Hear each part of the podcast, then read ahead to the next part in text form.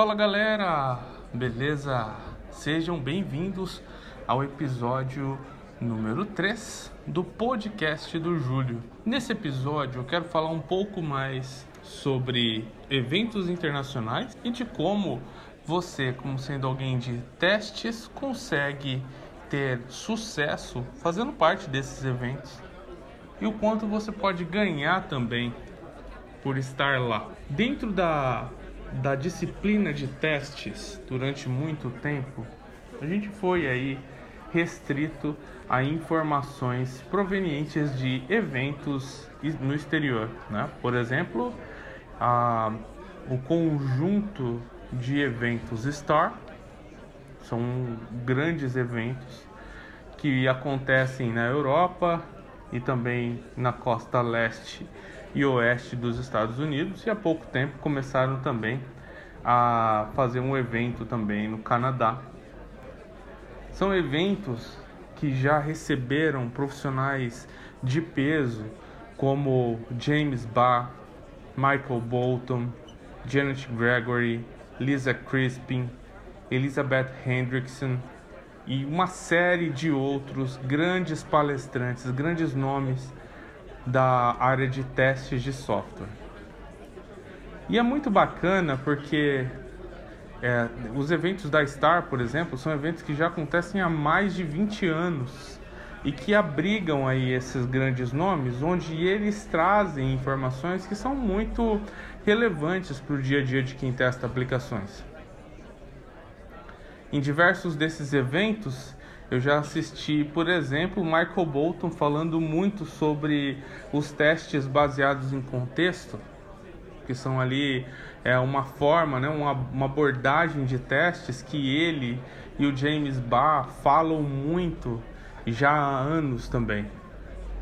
Que prega que o testador ele precisa ser pronto para ser capaz de adaptar-se ao contexto no qual ele trabalha, né? Eu também já vi por muitas vezes a Janet Gregory falando sobre testes ágeis. Já vi também o Lee Copland e de como foram suas experiências com testes de software. E tem diversos outros, diversas outras palestras que saíram desses eventos. Ou mesmo workshops inteiros. Há um tempo atrás eu descobri que o Tarek King que é uma das minhas referências em testes de inteligência artificial, esteve em um workshop como esse e ele ficou ali por seis horas falando sobre testes de inteligência artificial. Perceba, é, são oportunidades enormes de ouvir pessoas de todo o mundo falando sobre testes de software. E sabe que ao ao procurar materiais assim que eu estava iniciando na área de testes, eu encontrei muitos desses grandes nomes. E foi através de ouvir esses grandes nomes falando sobre testes de software que um sentimento foi me tomando de eu também preciso contribuir, eu quero ser um dia igual a, a um deles. Uma vez eu ouvi falar que você precisa ter, ter pessoas a quem se espelhar. Porque se você tem pessoas a quem se espelhar, você consegue entender qual que é o lugar onde você quer chegar. E ao chegar nesse lugar, você sabe como o que você pode fazer para extrapolar aquele lugar onde você chegou. E é muito importante que vocês tenham as suas referências Sabendo quais são as suas referências, você também consegue balizar a, o momento em que você está dentro da sua trajetória, dentro da sua carreira. Isso é muito legal também, é muito importante, então, que você tenha suas referências. As minhas referências estavam nesses grandes eventos. E veja, hoje, pensando nos eventos é, nacionais que nós temos, nós já vemos grandes nomes é, da área de testes de software falando sobre diversas é, abordagens, técnicas, ferramentas em teste de software. Nós também vemos pessoas novas que estão é, contribuindo cada vez mais com a comunidade, que estão trazendo também inovações e ajudando a área de testes a crescer dentro do Brasil. É, e se a gente for fazer uma análise, nós vemos então é, que um conjunto dos eventos internacionais com um conjunto dos eventos nacionais fazem com que nós consigamos é, então aprender muito sobre a visão nacional e internacional do que é testes e de que, e de que a gente vive hoje ou do que nos espera em teste de software e conseguimos compilar essas ideias, juntar com o que nós temos hoje em nosso contexto com mais artigos ou outras fontes de conhecimento, e isso faz com que a gente gere novo conhecimento. Dentro do, da minha especialização em, docências no, em docência no ensino superior, eu aprendi algo que eu achei muito importante, que é o conhecimento ele se mescla, ele se combina e se renova e quando você junta todas essas fontes de informação, a sua mente ela tende a criar para você novos padrões. E esses novos padrões são então levados a esses eventos, compartilhados para que todos então consigam ter noção daquilo e então aprender, conectar com o que já existia e criar novos conhecimentos. Isso é um ciclo sem fim. Muito interessante pensar dessa forma, né? Onde eu quero chegar com esse papo? Eu quero chegar no ponto onde você entenda que, baseando-se em todo o conhecimento que você já obteve na sua trajetória, mais o que você aprende nos eventos, mais o que você lê, mais o que você assiste, faz com que você possa gerar, no, produzir novos conhecimentos, novas compreensões e uma vez criando essas compreensões, você pode então levar as suas ideias para esses eventos, também eventos internacionais. É claro, você também pode ver, fazer com que esse conhecimento chegue nos eventos nacionais, mas também você pode ir para os internacionais. Eu, Júlio, hoje posso dizer para vocês que eu consegui ter a minha chance. Vou palestrar em um evento internacional no evento nos Estados Unidos, na Flórida, é, agora em maio. Eu consegui ter essa oportunidade. E o que eu quero dizer para vocês é que vocês também conseguem ter essa oportunidade. A ideia é que vocês consigam produzir algo com base no que você já aprendeu e com base no que você já leu e que você submeta essa ideia e represente o Brasil lá fora. Para mim, hoje, um dos maiores benefícios em estar uh, indo participar desse evento é que eu vou representar o meu país lá e falar sobre testes, ok? Mas não, não, não é apenas o Júlio que teve essa oportunidade, tem várias outras pessoas. Por exemplo, o Valmir Filho. O Valmir Filho ele tem falado sobre testes, representando o Brasil em diversos países. Já vi diversas palestras, é, diversas oportunidades que ele teve de palestrar em diversos países. Elias Nogueira já também, morando na Holanda, já teve a oportunidade de palestrar em alguns eventos. O Moisés Ramires, há pouco tempo, palestrou também em eventos internacionais. E no episódio de hoje eu trago para vocês a Larissa Rosochansky e o Rafael Sintra, que são é, brasileiros e que estão indo também para um evento grande, que é o Agile Testing Days em Chicago, para participar e falar um pouco mais sobre testes. Olha só, são muitas oportunidades que vocês têm. Muita, muitos brasileiros já mostraram para nós o caminho e agora o que eu convido vocês é que vocês também compartilhem mais aquilo que vocês aprendem. O nosso conhecimento ele, ele não tem limite, né? você é, aprende, aprende, aprende e o seu conhecimento vai se renovando, vai mudando e aquilo que você muitas vezes acha que é algo simples e que funciona só para você pode funcionar para outras pessoas também em outros países, em outras regiões e é disso que eu estou falando para vocês hoje. É o poder de compartilhar é, você ter uma forma de testar as suas teorias, as suas teses e demonstrar isso para o mercado, para que o mercado também te ajude a você remodelar ou modelar essa ideia até que você tenha uma ideia que seja genérica o bastante para que muitas pessoas possam utilizar.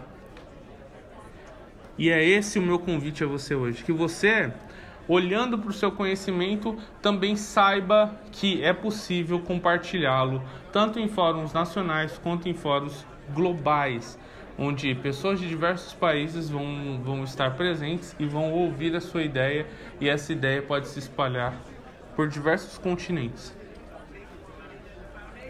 E a representatividade que isso vai trazer para o nosso país, ela é alta, uma vez que do nosso país você vai ficar lembrado ou lembrada pelo brasileiro que compartilhou uma ideia muito bacana.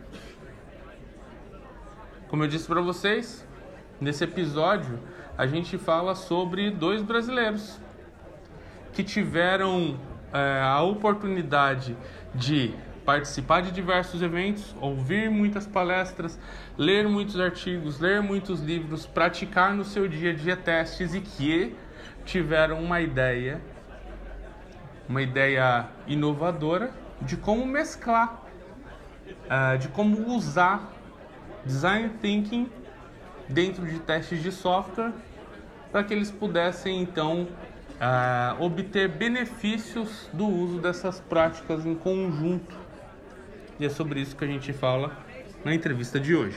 Eu estou aqui hoje com a Larissa Rosochansky e com o Rafael Sintra.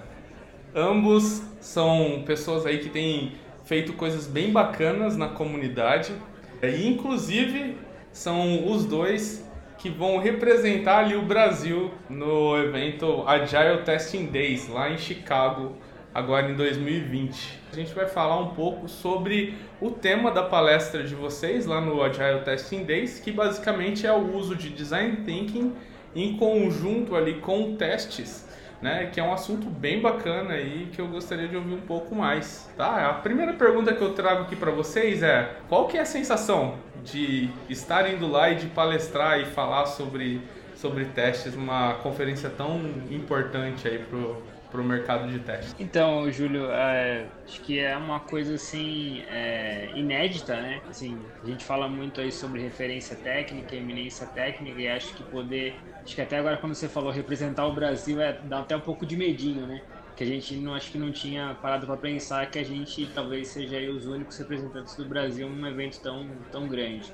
E, e falar sobre um tema que tenta envolver duas coisas às vezes tão é, conectadas, mas diferentes ao mesmo tempo, né? Que é o design thinking voltado para testes. É, foi uma sensação assim bem, acho que bem desafiadora, né? Assim, uma, uma expectativa grande, mas também é, esse peso aí da responsabilidade dessa dessa representatividade. Legal, muito bom. E aí, as passagens já estão compradas? Tá tudo certinho? Estão, estão compradas sim. A gente já já comprou, né? Já, e, e, é, e, é, aquela coisa né, que você compra primeiro, né? O evento, acho que é até legal a gente mencionar, o evento ele reembolsa as passagens, tem algumas coisas que o evento é, ajuda aí o, os palestrantes, mas é tudo, tudo depois do evento, né? Então você faz aquele investimento inicial aí para comprar as passagens e, e, e, se preparar mesmo, né? Planejar ali a viagem e tudo mais para poder estar é, tá lá é, representando aí o, o Brasil. Pô, que legal, hein? Que legal. É, são poucos os eventos que, que dão esse patrocínio, assim, né? De trazer realmente o palestrante, né? Na maioria dos eventos, é, o que eles te dão, na verdade, é o reconhecimento de você estar tá lá palestrando, né? Mas quando o evento te patrocina dessa forma, é muito bacana. Bem, e fala aí, como que foi o processo de pensar nesse tema, né? É, não só o processo de pensar no tema, mas também o processo de submissão da palestra em si. É, na verdade, a, a Larissa, né, ela já tinha feito algumas palestras voltadas para o design thinking especificamente, é, em algumas situações, falando um pouco dos exercícios. E a questão desse tema em específico, é como a gente é, tem muito background de qualidade, testes, experiência, a gente meio que teve aquela aquela luz, né, de falar assim, ah, como é que a gente consegue usar tudo isso aqui do design thinking, toda essa ferramenta para criar melhores casos de testes ou pensar no teste de uma forma diferente.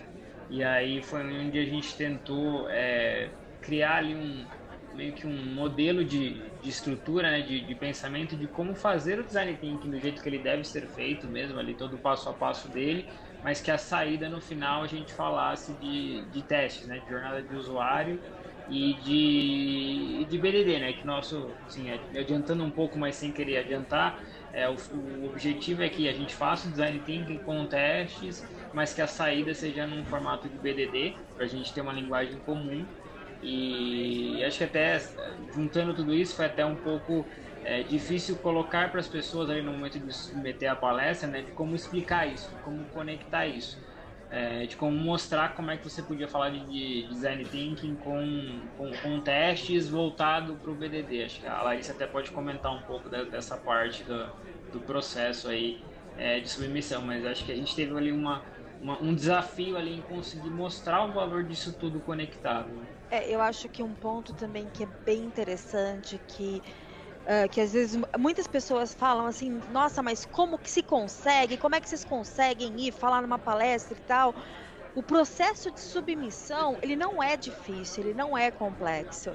Então, é, é uma coisa que qualquer um pode fazer. Então, se você tem um tema legal, se você tem uh, um conteúdo que você considere interessante, submeta submeta a palestra, você vai receber um feedback do que, do que se foi bom, se foi ruim, eles te dão esse feedback até para você trabalhar e melhorar. Então, eu havia submetido para Agile Testing Day de 2019 com um, um wording tava, tava meio diferente, e aí uh, eu pedi o feedback e falaram assim, olha, pra gente ficou meio perdido? É um workshop? É uma palestra? O que, que você está querendo exatamente?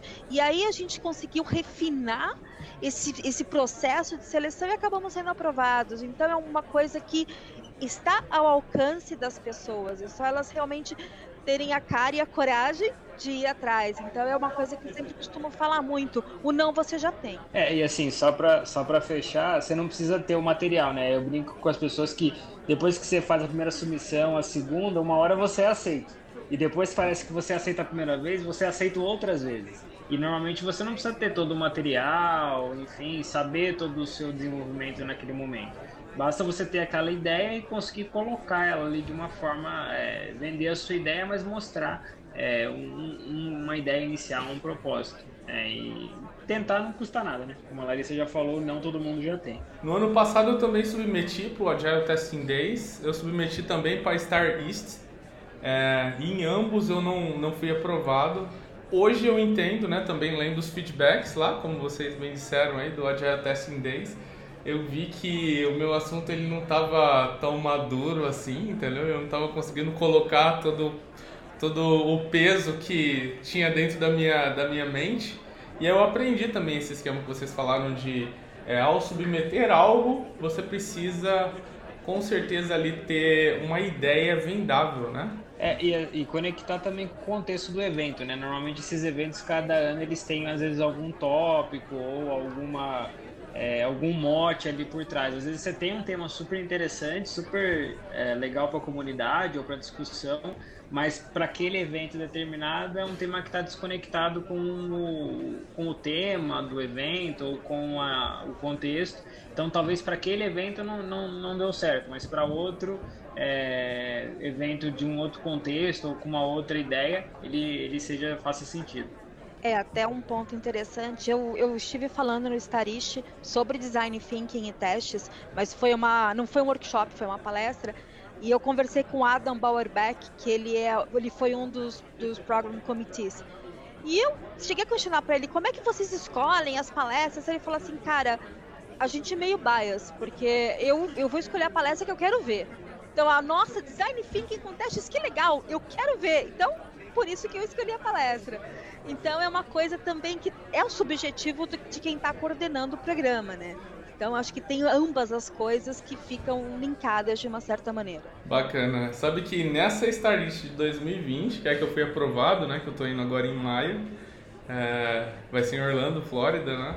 É, novamente, se não me engano, né, Larissa? É, e a minha estratégia foi semelhante. Eu falei, bom, é, qual que é uma uma palestra que vai brilhar os olhos das pessoas. Né? Eu falei, cara, é testes com IA e é o tema que eu estou estudando no mestrado, entendeu? Então foi meio caiu como uma luva. Então esse ano eu também vou estar tá lá, vai ser, vai ser bem bacana. É, o Larissa, me fala uma coisa, é, design thinking com testes, né? A gente está falando de design thinking aqui, mas eu não sei se todos os nossos ouvintes entendem sobre o que é.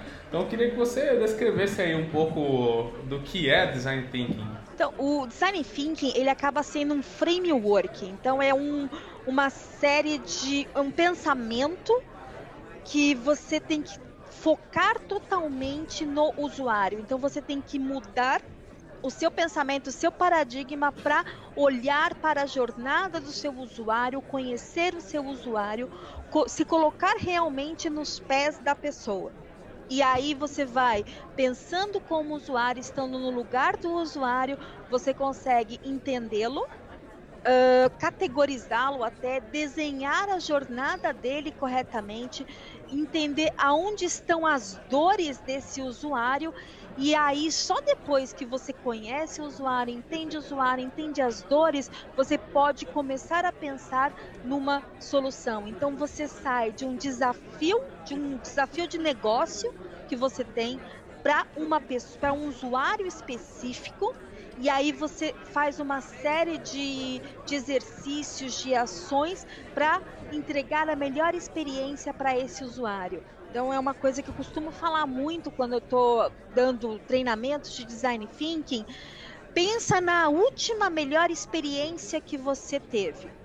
Agora, a próxima experiência que você vai ter, você vai esperar no mínimo que seja tão boa quanto a última. É por isso que o design thinking ele acaba sendo tão importante hoje em dia, porque todos nós hoje em dia somos experts em experiência baseados na nossa própria. E o que, que é importante quando a gente fala de design thinking é a gente considerar esse, essa série de, de exercícios, de, de e testes de hipóteses e ter um, um feedback rápido no loop usando um time multidisciplinar que vai te dar uma visão 360 com um sponsor user, então é uma pessoa que realmente representa o seu usuário para que você consiga mapear adequadamente e aí no final você faz um playback para alinhar todos no que você está pensando, no que você entende de jornada, de dores e assim por diante. Então, é realmente você pensar melhor é, e pensar pela perspectiva do usuário, tendo empatia por ele, para que você consiga chegar em uma solução que é uma solução melhor. Pô, isso é muito bacana. É, eu, eu já consigo, já agora com a sua explicação, consigo começar a pensar em como que as coisas se conectam aí dentro dessa sua palestra. Mas eu queria que você explicasse aí com as suas palavras, né? Como que se conecta aí o design thinking com o teste de software. Então, na verdade, uh, o, que, o que eu faço muito, então o que, que eu fiz? Eu adaptei o framework do design thinking, que a gente, quando a gente pensa no framework do design thinking, a gente fala da empatia, que é o, o, o, mapa de empatia e as entrevistas e tudo mais, com a definição do que é o problema, do que é a dor, aí a ideação, que seria o brainstorm sobre os caminhos que você deve seguir, a prototipagem e o teste. Então, como é que você conecta as coisas né, desse jeito? Então, quando você fala desse framework que trabalha nesse esquema, nesse caso, a empatia, a gente vai trabalhar quem é o nosso usuário, quem é o nosso usuário do nosso sistema. Quando se fala em definição, qual é o cenário, qual é a funcionalidade que você quer testar? Na ideação, o que, que você vai fazer? A gente vai desenhar a jornada do nosso usuário e aí a gente vai identificar as dores. E nessas dores a gente vai ver quais são, talvez, uma dor, uma ineficiência, e aí a gente começa a explorar os caminhos. Caminhos, os caminhos felizes e os caminhos infelizes, que são os pontos de dor. Aí a prototipagem ela acaba sendo a construção do caso de teste em si e aí o teste, você quando você manda os seus casos de teste para aprovação pelo negócio, e aí você tem o feedback rápido entrando no loop. Então, então a gente acaba mudando um pouco o paradigma porque a gente está fazendo, a gente deixa de testar uma funcionalidade e começa a, a testar a experiência do usuário. E isso que é bem legal. Sabe que por, por muito tempo, né, a gente colaborando com a comunidade, né, falando para a galera, galera, se preocupe com a experiência do usuário, né?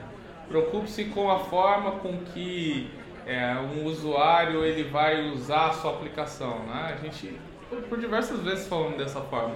Então isso realmente né, é, é a materialização de como isso poderia acontecer, né?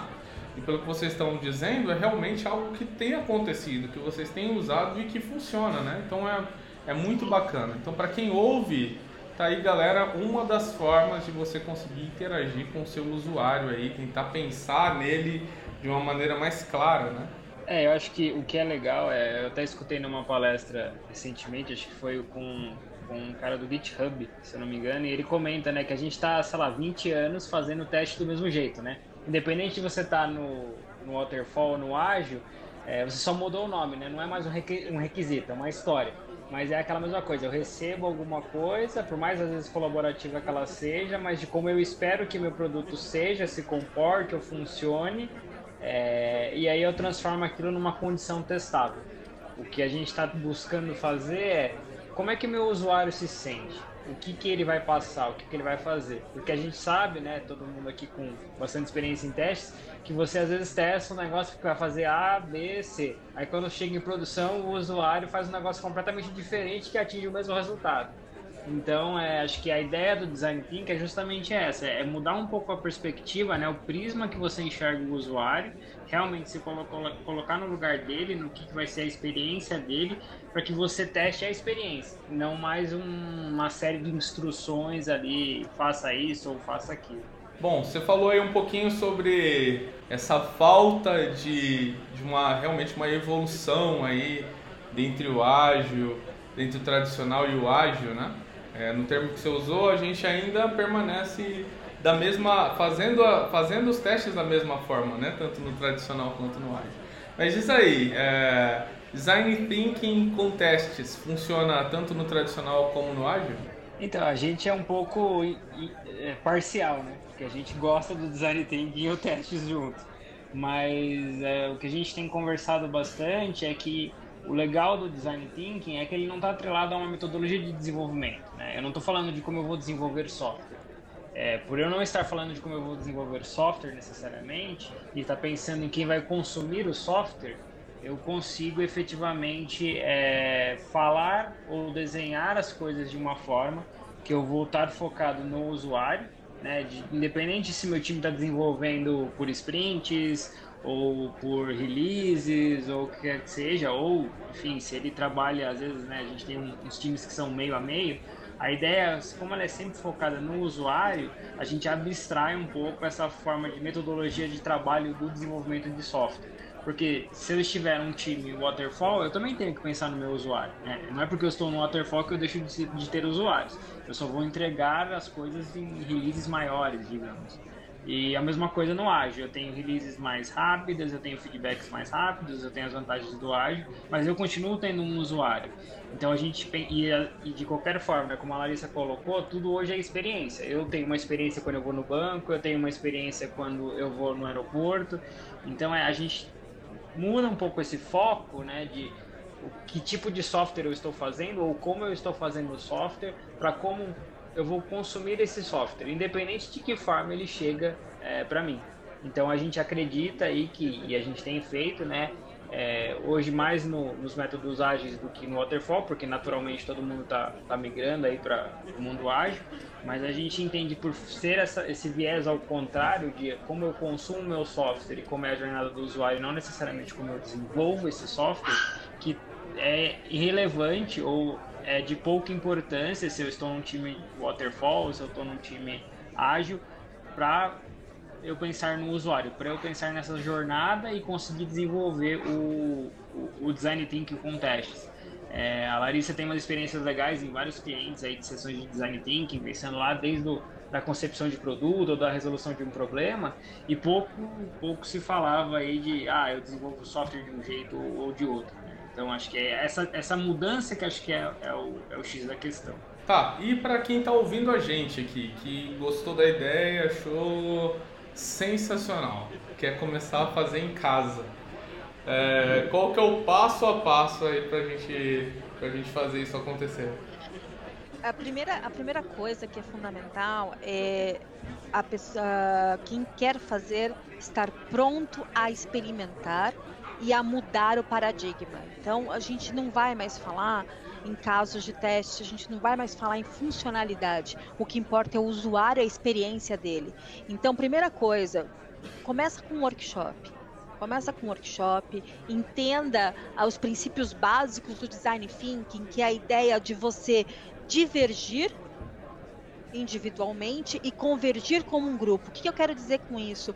Uh, é um brainstorm mais democrático, porque todos eles têm a sua voz. Porque ao invés de só poder falar quem fala mais mais alto, você pega um post-it, você escreve uma ideia num post-it e coloca na parede.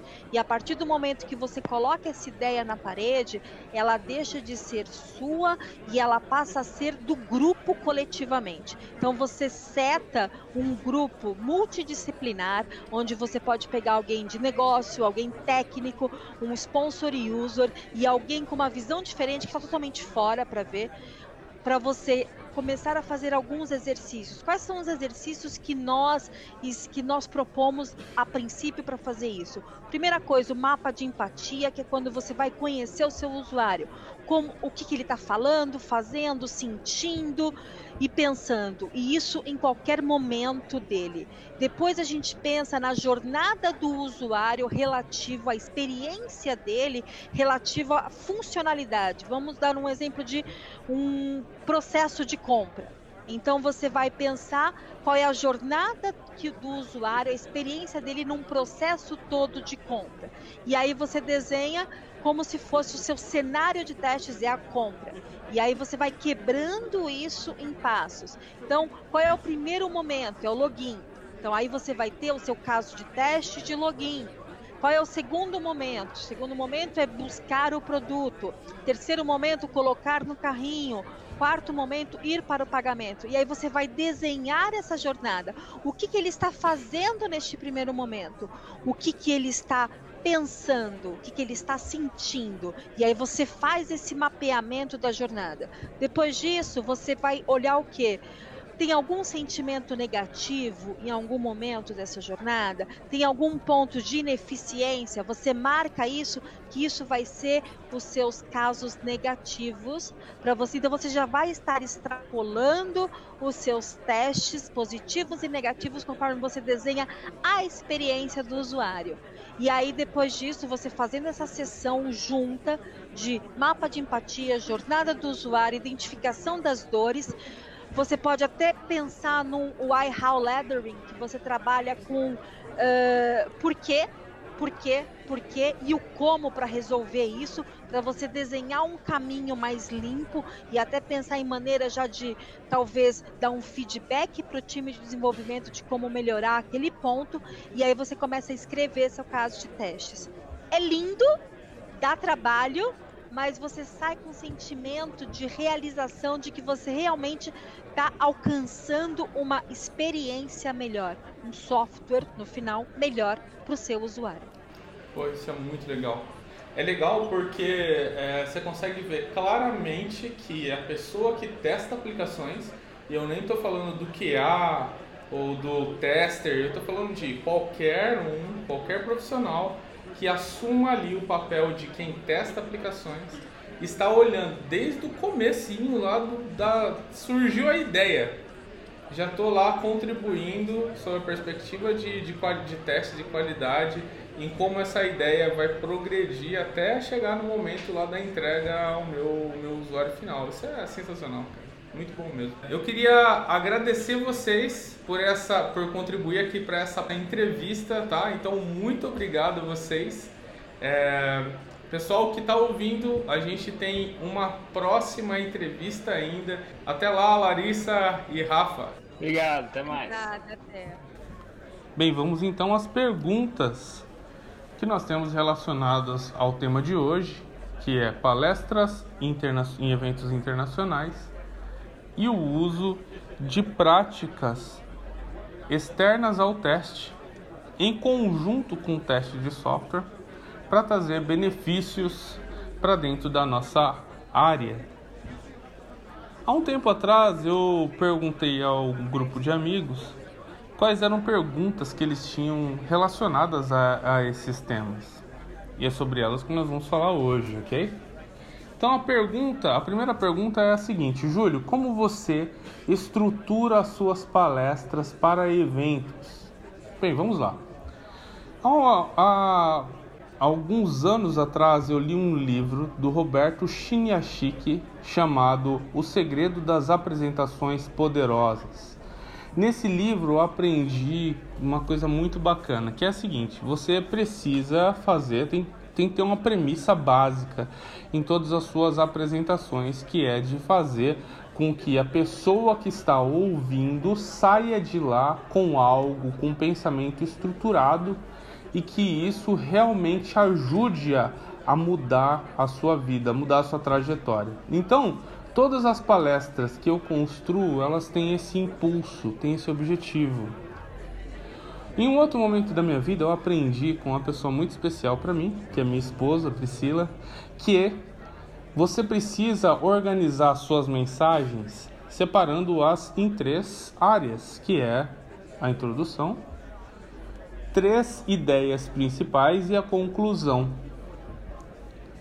Em um outro momento ainda, eu aprendi que quando você vai fazer uma palestra é necessário que você use slides que são é, bastante clean, né? eles são limpos e que trazem a mensagem de maneira objetiva.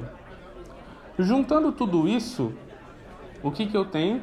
Eu tenho então uma um, é, slides que são bem limpos, então eles não têm muito, muitos desenhos, uma a, a, linguagem visual é bem simplória, ok? Vocês vão ver que eu tenho slides que são ou fundo branco ou fundo preto com a cor inversa, né? Então ou branco ou preta, né?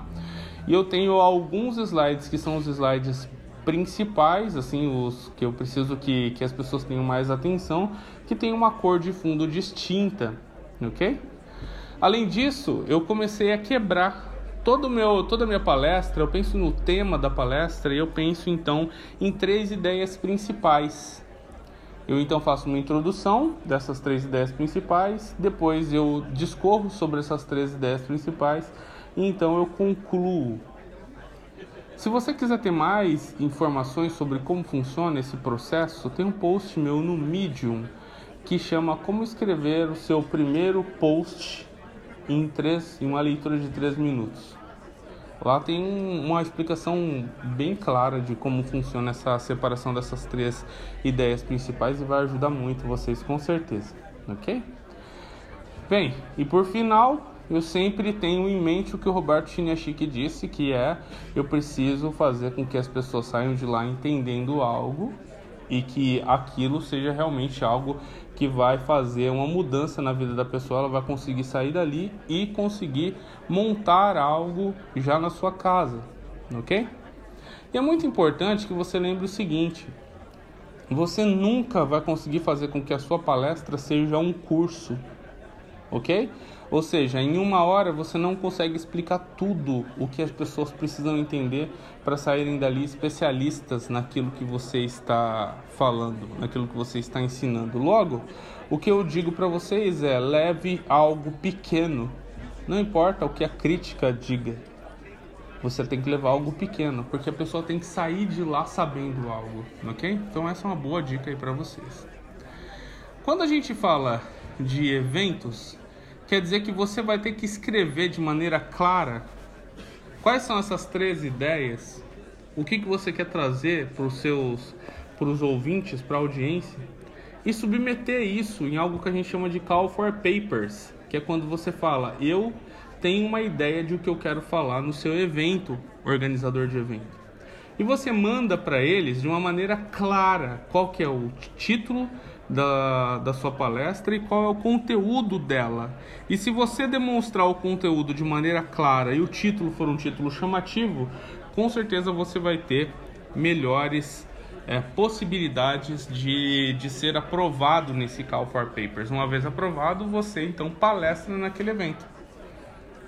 Se vocês quiserem ver um exemplo, acessem lá a Star East do ano de 2020 e procurem lá nas Concurrent Sessions a sessão da minha palestra, que é a palestra sobre como reduzir né, a, o escopo da análise de testes de carga, ok?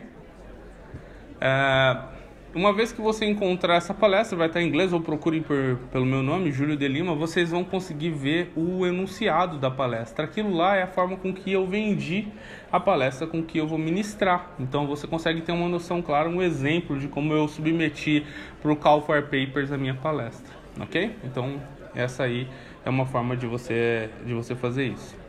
Uma próxima pergunta aqui diz o seguinte: eventos internacionais é complicado? Então veja, veja, a, a Larissa e o Rafa, eles já falaram um pouco sobre como foi o processo, né?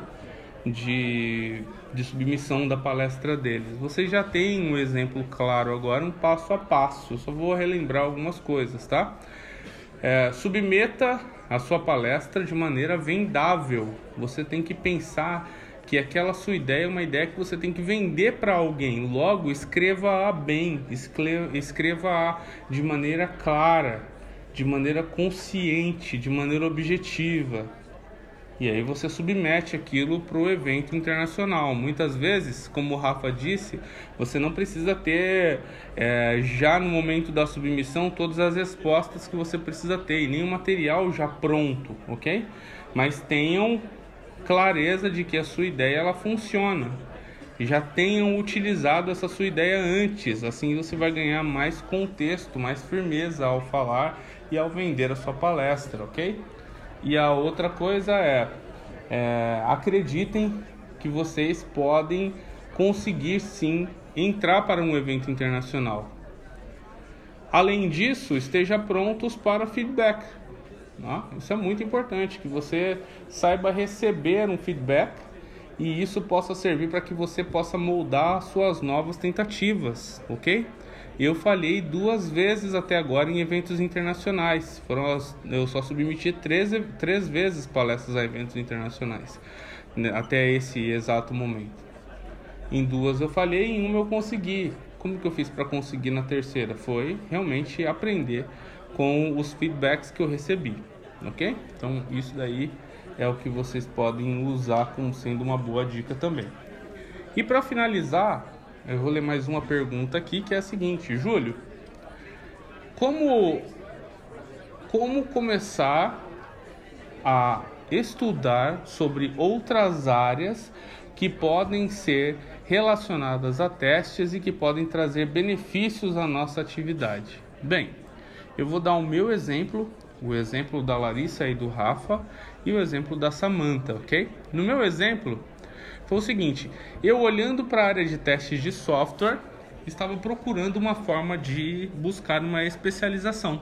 Mas ao olhar para o mestrado, eu decidi olhar para a inovação. Pensando em inovação, a primeira coisa que veio à minha mente foi inteligência artificial. Como que eu estudo sobre testes de inteligência artificial sendo que é algo novo? Eu estudo de maneira, de maneira apartada. Eu estudo tudo que há sobre inteligência artificial, eu já conheço tudo que há sobre testes, né? O grande parte do que há sobre testes. E aí eu começo a combinar o que eu li e o que eu conheço para tentar encontrar e identificar formas de resolver problemas comuns em testes utilizando inteligência artificial. É dessa forma que eu faço. Vamos, por exemplo, da Larissa e do Rafa. O que, que eles fizeram? Eles, conhecendo muito sobre testes, começaram a estudar sobre design thinking e então começaram a pensar como design thinking e testes pode trazer benefícios para dentro do meu time. Foi desse jeito que eles fizeram. Vamos pensar no exemplo da Samantha Cecília que teve aqui no episódio 1. Ela conhece muito sobre testes, começou a estudar sobre arquitetura de software e viu que poderia ter grandes benefícios em juntar as duas coisas. E ela foi lá e começou a estudar muito sobre os dois e hoje ela pesquisa sobre como testes podem influenciar a arquitetura ou a arquitetura pode influenciar testes. Vocês estão entendendo o que eu quero dizer? Vou dar um outro exemplo ainda. Lá atrás, o Valmir ele é, conhecia muito sobre, sobre testes e começou a estudar sobre é, desenvolvimento. E aí, tendo esses dois, esse domínio dos dois, ele começou então a criar posts falando sobre testes de uma maneira extremamente técnica. Entendem o que eu quero dizer? Você também tem na palma das suas mãos, ainda mais hoje com a internet, né? Com conhecimento livre na internet, você consegue ter aí a possibilidade de conseguir trazer inovação para dentro de testes por estudar duas áreas e tentar mesclá-las. O que você precisa, na verdade, agora é de você dedicar-se a fazer isso, escolher alguma dessas diversas caixinhas que estão por aí, abrir e juntar as duas para que você possa então trazer inovação para dentro da nossa área, beleza? Muito obrigado por estar comigo até agora. Espero que vocês tenham gostado desse episódio e nós nos falamos agora no episódio 4. Até lá!